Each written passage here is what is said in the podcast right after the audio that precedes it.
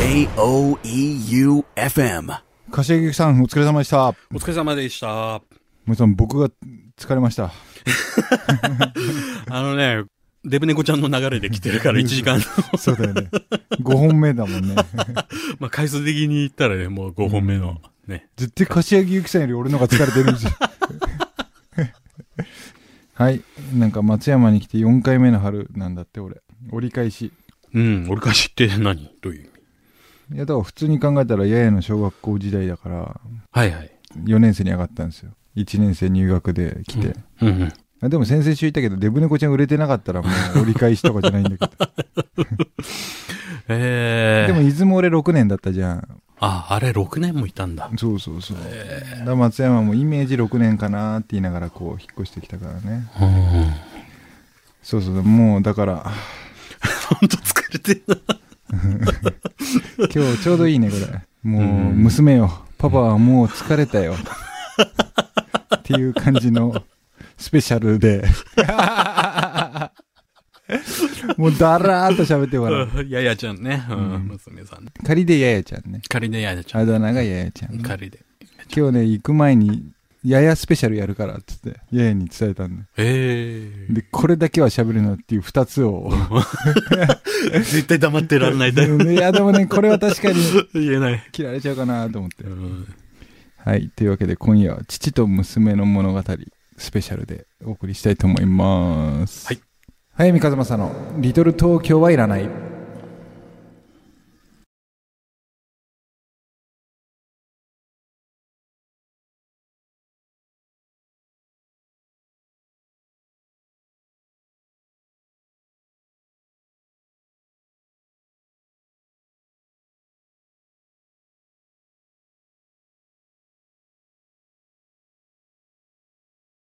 早見和正のリトル東京はいらない。この番組は、一人の時間を大切に、集英社文庫、物語なる町へ、春屋書店、生涯不良の角川春樹事務所、キッズのバイブル、小説王、小学館文庫、早見の社員食堂、改修、そして愛媛の心ある個人スポンサーの皆さんの提供でお送りいたします。はい、えー、今夜も FM 愛媛第一スタジオより絶賛生放送でお送りしております。じゃないですよ、収録で。違うな、うん疲れちゃったもんな、俺。日が暮れた、森さん。松山の日が暮れてね。暮れてね。はい。ところで、うん。ややちゃんってうん何歳になったの、あいつ何歳 ?10 歳。?10 歳。小4だからそうか。に2009年うん。6月25日に生まれてるんですよ。ああ、2009年か。あで、これね、大ファンの人にはもうすでにビンビンに刺さってると思うんだけど、うん。マイケル・ジャクソンの命日なんですよ。ああ、そうか。うちのかみさんが産気づいて病院行った時から、うん。マイケルが死ぬんじゃないかっていうことをテレビでずっとやっていて、えで、マジで亡くなったって言ったら生まれてきたんやが。俺マジで、マジでなんか そうなんじゃねえかなと思って。えフォーとか言わねえか。ムーンウォークを。ムーンウォークをいきなり始めねえかな。そしたらね、ことのほか、う最近たまにカラオケ一緒に行くんだけどね、うん歌下手だしね、踊りも愉快な感じなので、なんかどうやら違うんだろうな。ああ、そうなんだ。なんかさ、このラジオでちょいちょい出てくるじゃん。うん。仮名でややはう。ん。で、そのややとのエピソード結構ね、人気あるんですよ。早見回り。ああ、やっぱり聞きたいよね。なんか面白いと。笑っちゃゃうって話が多くて。うん。で、今日いくつか、まあ、仕込んできたわけじゃないけど、まあ、なんとなく。ええで、あいつ自身もこのラジオ聞いてんじゃん。そうだね。翌日ね。そうそう、翌日聞いてて、お母さんと一緒にね。たまに自分が出てくることを、あどう思ってんだろうと思うじゃんあ。はいはい。もう、年頃。年、お年頃でもう4年生ですよ。4年。で、すげえマセガキだから、うんうんで、聞いたことないの。んもう喋んないでよとか言われるのもめんどくせえし。ああ、感想をあえて聞かなく。で、この間ね、辻村さんがはい、ドラえもんの原作書いたやん、今回。で、あれ単行本とジュニア文庫と両方出したの、うんバージョン違いで。で、やや宛てにね、ややちゃんへって書いて、月への冒険旅行を楽しんでねっていうコメント入りで辻村さんからサイン本が、やや宛てに送られてきたんだ。ええで、もうすごい幸せな話じゃん。ああ。んで、もうあいつに渡したら、わーいって言うんだよすごいって。で、お前、ちょっと幸せもんだな、パパに感謝しろよって言ったら、でも、あることないことラジオで言われるから、どっこいどっこいかなって言われて。何やこいつだって。あることない。あることないことではないよ。面白おかしく、面白いかし脚色されて、尾びれがついて、どっこいどっこいかなって言いながら、本を胸に抱きしめながら部屋を出てたんだ。想像以上だったな。そっか。でもさ、すごいこう、まあ森さんよく知ってんだけど、はい。大人なんですよ。うん。なんかすごくこう、まあ、焦ってるっていうのとまたちょっと違うかもしれないけど、なんかすごく大人じゃん。昔からじゃん。あで、話すのも早かったの。1歳半ぐらいからあ、もうで、もう普通に会話が成立してたし、あで、俺がね、一番こう、今んとこあいつと10年付き合ってきて、うんおっと思った瞬間の一つにあ、はい。伊豆時代のうん出来事があって、うんその、幼稚園の年長だったんだよね。うんで、ややが、友達二人呼んでたんですよ、家に。えっ、とね、ややが真ん中にいて、うん A ちゃんと B ちゃんが両サイドにいたと。あで、A ちゃんと B ちゃんは街で有名なわがままな子なんですよ。あその話は俺、かみさんから聞いてて知ってたの。ん。で、三人で最初遊んでたのに、うん。途中から A ちゃんがうん、お母さんごっこしようと。で、B ちゃんは、うん。なんで A ちゃんそんなわがまま言うの？今みんなで本読んでるじゃんって。あ本読みたいの？つって。うんいやもうお母さんごっこいつまでみんなで本読んでるのよってちょっとね喧嘩になったんだよで俺ちょっと離れたところでタバコ吸いながら3人の様子見てて幼稚園年長のややはもうおろおろし始めて、うん。こいつどう処理するかなと思ってお手並み拝見って感じで見てたんだよ、はいはいそしたらあいつがこうやって手をパーンって叩いて、いいこと考えたっつって。そしたら B ちゃんお母さんになってうん。A ちゃん子供ねって。あで B ちゃんは A ちゃんに読み聞かせしてあげようって。何こいつと思って。すごいな。お母さんごっこと読書を両方 兼ね備える大岡さばきを突然繰り広げて、すごいな。俺マジで嘘じゃなくて肺がポロッと落ちちゃう。ねえこいつと思って。ええで。ね、幼稚園年長だったんだよ。幼稚園で。で、俺自分の幼稚園年長のことがその時マジで頭に脳裏をよぎったんだけど、俺街に落ちてる干からびた犬のうんこの食べ比べしてた時期なんだよ。食べ比べって。地図作って、ここの犬のうんちはこういうタイプのうんちの味だっていう地図マップを作ってて、食ってたの？食べてたの。食べてたのじゃねえよ。俺、そある、食べてたのじゃないよ。ある、ある町で、はいはい。うんち食べてる時に、うんたまたま、うん日医から帰ってきてる、スーパーから帰ってきてる、うんうちのお袋にはい見つかっちゃったのねう。んうんこ食べてる場面を。うんあの時反響欄に陥ったお袋が、目を真っ赤に潤ませて、俺の、俺の口に手をぐわーって突っ込んで、ゴゴゴゴーって、うんこ取り出してる場面を、超覚えてんだよ。えそれを思うと、こいつの方がはるかに立派だなっえいて、や、そうだよ。同じ時期で。逆にそっちも衝撃だよ。えそういうことはしてないの？してないよ。そうか。うんこ食ったことないな。マジか？大大人になってから趣味で。ないよ。俺だからさう、んさすがにもう今でこそなくなったけうど、んファーストキスうん15ぐらいでしてから、は2年間ぐらいキスするたびに、うんこいつあのベロとチューしてんだなって思ってたんだよね。もちろん、なんでい。昔が。昔撮った絹塚ではありまですか ありますけどね。ありますけどね、じゃあ。はいえというわけで、あ、そう。そうなんですよ。ちょっと嫌な話とずれるんだけどさ、ん俺明日し手術なんだよ。ああ、何の手術？指指、指ガンでさ、あ話したっけ、あ。うん、聞いた聞いた。うん。なんかさ、ん左手の薬指にこう、ポコンってうん色があって、なったな。あ言ってた。これあの、皮膚科に行ったらドライアイスで取ってくれるってみんなが言うじゃん。うん。でも皮膚科に行ってドライアイスやんのもめんどくせえからほっといたら、うん。もうめんどくせえから行ったね、皮膚科。うん。したらちょっと紹介状書きますので、って言って、そっから俺3軒病院を転々とさせられて、うん。最後もう MRI まで受けさせられて、しまいには撮ってみなきゃわかんねえって話になって、だから分かったからもう撮ってくれっつって。うん。それがこう明日なんですよね。えガンじゃねえよな。で指ガンって聞いたことねえもんな。えうん、聞いたことない。あなので、キッズのみんな祈っててください。もう来週から俺ピタッといなくなるかもしれない。なあ、明日か。緊張する。今が4月の7日なら緊張してるかもしれないけど、ああ、そうか。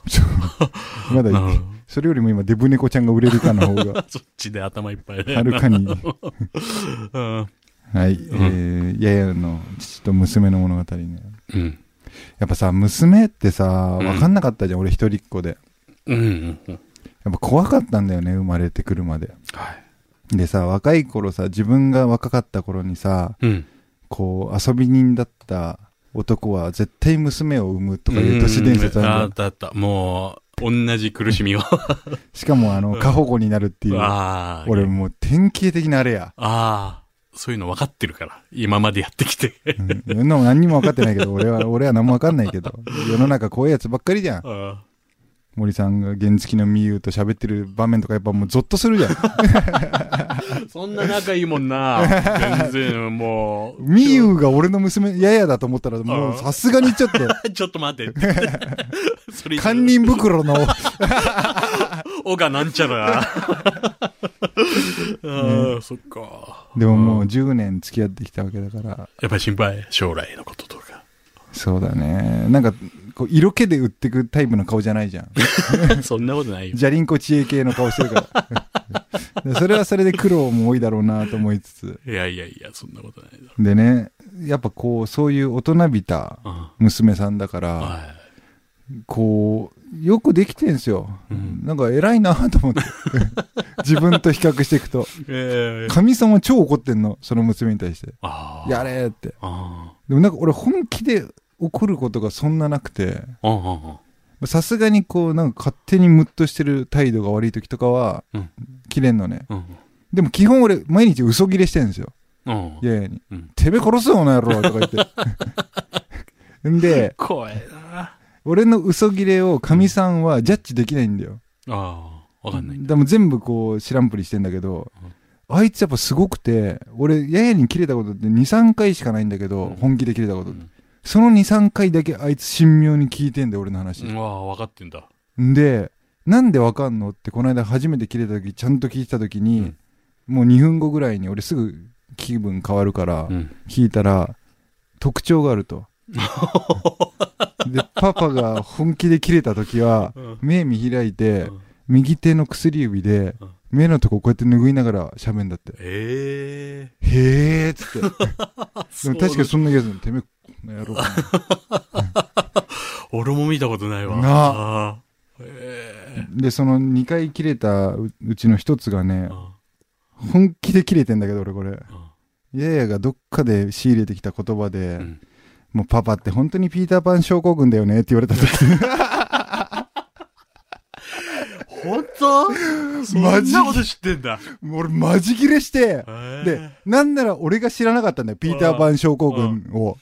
でもう知らない人の方が多いでしょ？大人なのにう、ん子供のように夢を見てる人のこと言うんでしょ、うんそれを、パパって本当ピーターパン症候群だよねって、怖いいや、小1とかでだよ。な。小一で、もどこで学んだんだろうな、そんな。なあ。それを覚えてるのも、理解してるのもすごいけど。う、なんか俺はこのピーターパンがまつわる 空気感で切れてんだよ。すっげえバカにされた気持ちになって。それ、それが一回と、引っ越してきたばっかの時さ、うん。3月の20日ぐらいに引っ越してきてるわけじゃん。うん。松山に、うんで、春休み中なんですよ、まだ。うん小学校入学前。うんんで、近所にもちろん友達いないじゃん。で、ややが夜俺の部屋来るたびに、お前何、ぼっちなん？つって、うん。いじってたの。うん。でぼっちに決まってんじゃん？つって。んで、もちろん俺もぼっちなんだよ。で、あいつ小学校に通い始めてさ、一気に友達を増やしてきたんだよ。えんで、夜来てニヤニヤしながら、何パパまだぼっちなのって言われた時、俺マジで超ぶち切れて。てめえ言っていいことと悪いことだろ、この野郎つって。俺、その夜が初めて松山でキャバクラ行った日なんだ。もう友達作るってくる。え気持ちがわかる。娘に。俺も友達巻き返し。キャバクラで巻き返 友達はできなかった。な。なるほどね。やっぱ見切ってるところあんな、ちょっとな。あるあるある。ああのー俺自分のこと偽物だ偽物だって言うじゃん。俺本当にそう思ってるじゃん。あ、そう？いや思ってるよ。あ思ってんだけどうんそれをやっぱみんな謙遜だって言うじゃん。あ。でうちのかみさんなんかもう俺を勘違いしてる筆頭なわけですよ。あ未だになんかすげえやつだと思ってるんであ。俺の偽物性を一番見抜いてるのはやっぱややなんですよ。もう俺生まれた時からそう思ってた。怖えな、じゃあ一緒に。でもそいつが息子だったら俺はああ、言ってたな、前な。そう争うお前に何がわかるって超バトるけあどあなんかやっぱ娘って見抜いてりゃいいと思うんだよね。うん見切っててくれりゃいいと。あね。女だから女だからって、まあそういう意味じゃないけど、やっぱりうん。ちょっと違うんだろうね。まあ視点が。冷静だよね。冷静で。大。人の目を見持ってるよね。だからさ生まれた時から小説家の娘なわけじゃん。それもすごいよな。そうだよね。ん。その環境がな、もう、うん。いないもんな、そんな人。ね。比べられないしさ。でやっぱ分かってなかったんだよ。伊豆時代なんか。あでも松山に来たぐらいからやっぱなんか変な空気が感じてくるんだよね。でもそれが裏目ったこともあって、うん。3回目俺が切れた3回目なんだけど、うん。なんかで言い争いになったんですよ珍しく、うんそしたらあいつがもう逆上して、うん。捨て台詞のように、ん。ああもうパパ普通のお父さんが欲しかったって言ったの それに俺胸見開いて切れてやって。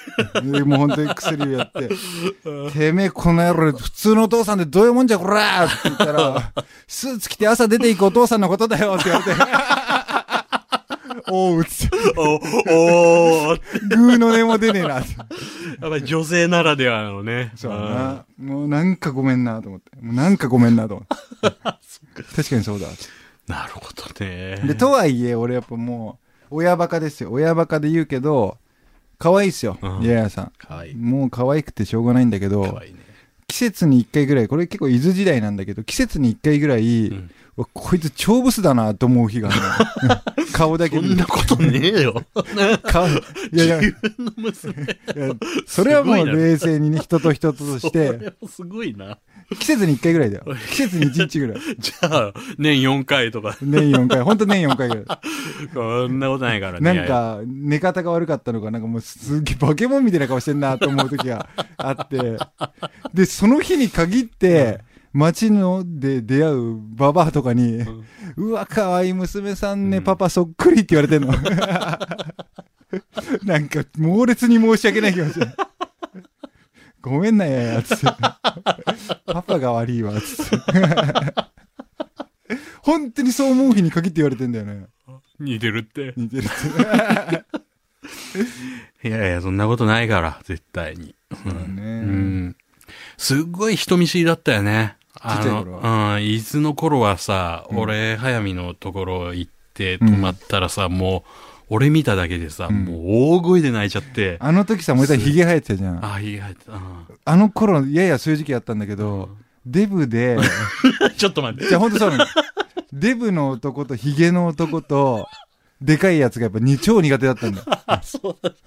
だから、一回、あの、伊豆の町の人が、クリスマスイブに気遣ってサンタが来てくれたんだけど、死ぬんじゃねえかってぐらい、引き起こしながら泣いてて、泣き叫んでえて。ー、そうなんだ。そのミニチュア版じゃん。デブでヒゲで体大きい。体大きい。えうん。で、あれは人見知りっていうか、もう、ヒゲ見知りで。ー それ松山来て久しぶりに会ったらさ、もう、すごい、ぐいぐい来るんだよ。あ、本あ当。あもう、うんこんにちはって言って。ええあれもだからゲイなんだよね。全然こんにちはなんて思ってないけど。うん、やっぱり意外なきゃってそうそうそう思ってんだよね。これなの大人好きなんだろって。怖いな、そこまで。わかんねえよ。俺がそうしろって言ってんの。嘘でも言っときゃ大人なんて喜ぶんだから。ああ、元旦なんてもう。父の教えがあるんだ。そうだね。俺が本当完全にそういう子だったからさ。ああ。それをさらに見切ってんだろうな、こう。あそうそうそうそう。私は女なんだからここまではやらないみたいな。で、今週の一冊ね。はい。やっぱさ、小4ともなるとさ、本読むんですよ、よく。うん。この間、ふと気づいたら鏡の古城読んでんだよ。おー、辻村さん。すげえと思わね。うん。やっぱ、すげえなと思ってさ。あだから辻村さん読んでるから、それドラえもんもらってもやっぱり嬉しい。逆逆、ドラえもん読んで面白かったから、ひょっとしたら読めるかもと思っああ、そっちか。て。で、森江戸さんの永遠の出口も読んじゃったんだよ。なのに、早見和正の本一冊も読もうとして。なんなん？やっぱり、そこら低層観念的な。そうなんかな。じゃない。なんなんはだ違うわよ、私。もう読まねえなら俺もうあいつの小説、や、やめろ。あいつが言われたくない二つを思い、やめろやめろ。そうやな。うん。それはダメ。でも大人だ大人だって周りにちょっと言われすぎてる気もするんだよ。それであいつが自分の型にはめてってるような気もするから、なんか本当にとにかく自由であれって言い続けてんだよ俺やっぱ生まれた時からうん。そのカウンターとしてしっかり者になっちゃってる気がしていて、はいもうこれはもうややだけにめがけて言うけど、うんもう法律を犯すこととうん、えー親より先に死ぬこうと。ん 言ってたな、それ。もう一個付け加えなら誰かを傷つけること。うん。この三つさえやらなきゃ、あとは何してもいい。うん。だったら何でもできるよね。うん。本当にこの三つ貸してほしいな、あいつに。みんながこうしてるからうん、こうだっていうことをやっぱ言うんですよ、子供らしく。うん。うん。それが一番クソみたいなことだから、うん二度と言うなって言ってもやっぱ言っちゃうからね。うん。はい。んで、今週の一冊は、永遠の出口、森江戸さん、うん鏡の古城、辻村瑞希さんを読めるのならばっていうことで、もうややに読めばっていう感じで。あえて、ラジオをラ通じて、ジオ通じて、気恥ずかしいので。直では言わないんでね。うん。でもね、これもう皆さん読んで面白いと思うんだけど、うんうん。西加奈子さん、桜っていう小説でね。これはあの、キッズのバイブルうん、小学館文庫のうん。小学館なんだけどうん、さくらっていう犬を飼ってるある一家の物語なんだよね。ですんごいふんわりしててすげえ優しくて、うん将来さらばを書く人とは思えない感じのタッチの小説なんだけど、衝撃的なショックな感じがあるんですよ、後半に。なんかその時に鮮やかにこう世界が一変する感じがあって、うんでも最後の着地地点はふんわりしたとこなんだけど、なんかこうずーっと読んでられる小説なんだよね。で、割と西さんの初期の代表作として俺は桜だなと思ってんだけど、うん。まあ犬が優しければ優しいほどこの人間の残酷性がこう際立っていたりして、なんかね、読みやすい文章だしね、典型的な賛否両論の本だと思うんだけど、まだ大学生だったのかな、俺。その頃読んですげえいいなと思った記憶があるので、っおていうかもうややに限らずだよね。ー。うん、まあな。もう春屋で本当にキッズ見損なってるから。いや、本当に。はい。はい。西加奈子さん、桜でした。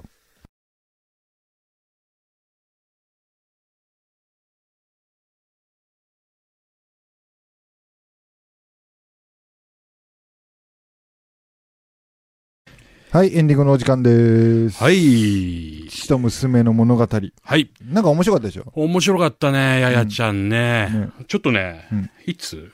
ややから？偶然、偶然なんだけどさ。うんああえー、こんにちはっていう、バッテン書いて、こんばんは。パパの娘です。え、マジで？マジで。え、これをやるって知ってて？知らなくて。何それ？どういう風に送られてきたの？これ、FM 愛媛にね、送られてきて、手紙が。すげあえ。あもう先読んでんだ。この手紙の前にちょっと一個言っていい？あ何年か前の結婚記念日で、うん俺はサプライズでかみさんにあるプレゼント用意してたんだ。あはい。そのことややにだけ言ってたんだ。うんかみさんは、うん俺にサプライズであるプレゼント用意してたんだ。うんややにだけ言ってたんだよ。うんで、結婚記念日直前に、俺とかみさん、何か忘れたけど大喧嘩したんだよ。うんややだけが両方のサプライズの秘密を知ってて、うん最後まで俺らに明かさずにうん喧嘩に立ち会ってるんだよ。で、いざ結婚記念日迎えてなんか飯食い行った時に、うんボロボロ泣き始めて、え二人ともお互いのことを思いやってるのに、ひどいよ、つって、ー投げてくるな、なんかな。泣けてくるな。えー、どうぞ、はい、手紙読んで。えー私は多分最年少キッズです。少し前、私は奥道後の不気味なホテルでパパと泊まりました。パパが自ら人形ロードに行って帰ってきたら、行くんじゃなかったっていう顔をしているのを見て、私はめちゃめちゃ心細くなりました。これがパパを信用していない証拠です。もう私の正体わかるよねって書いてありますね。うわーえーノーキッズバー。フォーエバー。あげてくれよ。ええには家でもう7つぐらいあげる。へえ、すげえな。うんもうな本当偶然だよね。あえ、ーこれが来た後に、うん俺が娘の物語やってんだ。やってんの。すごいね。あ音中って書いてある 怖いよな。音中って書いてあるじゃん。すげえな。小4で音中かける人あんまりねえよ。で、俺より10枚だろ？すごい綺麗だよね字丁寧に書いててさ。はあ、知らねえな。うんこれ説教しようか。だから手紙っていうのはよ、まず書きたいことを最初にボンって持ってくんだ。お前パパの娘だから読まれただけだから。こんなん読まれねえからな。は そんなことないからね、絶対に。い。というわけで、娘の話でした。ねえ。よかった、今日は。キッズの皆さん、明日僕の手術祈っててください。あーなんか憂鬱になってきた。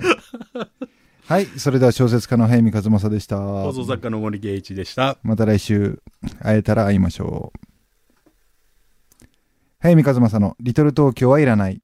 この番組はキッズのバイブル小説王小学館文庫生涯不良の角川春樹事務所物語のある町へ春屋書店一人の時間を大切に集英社文庫早見の社員食堂改修そして愛媛の心ある個人スポンサーの皆さんの提供でお送りいたしました。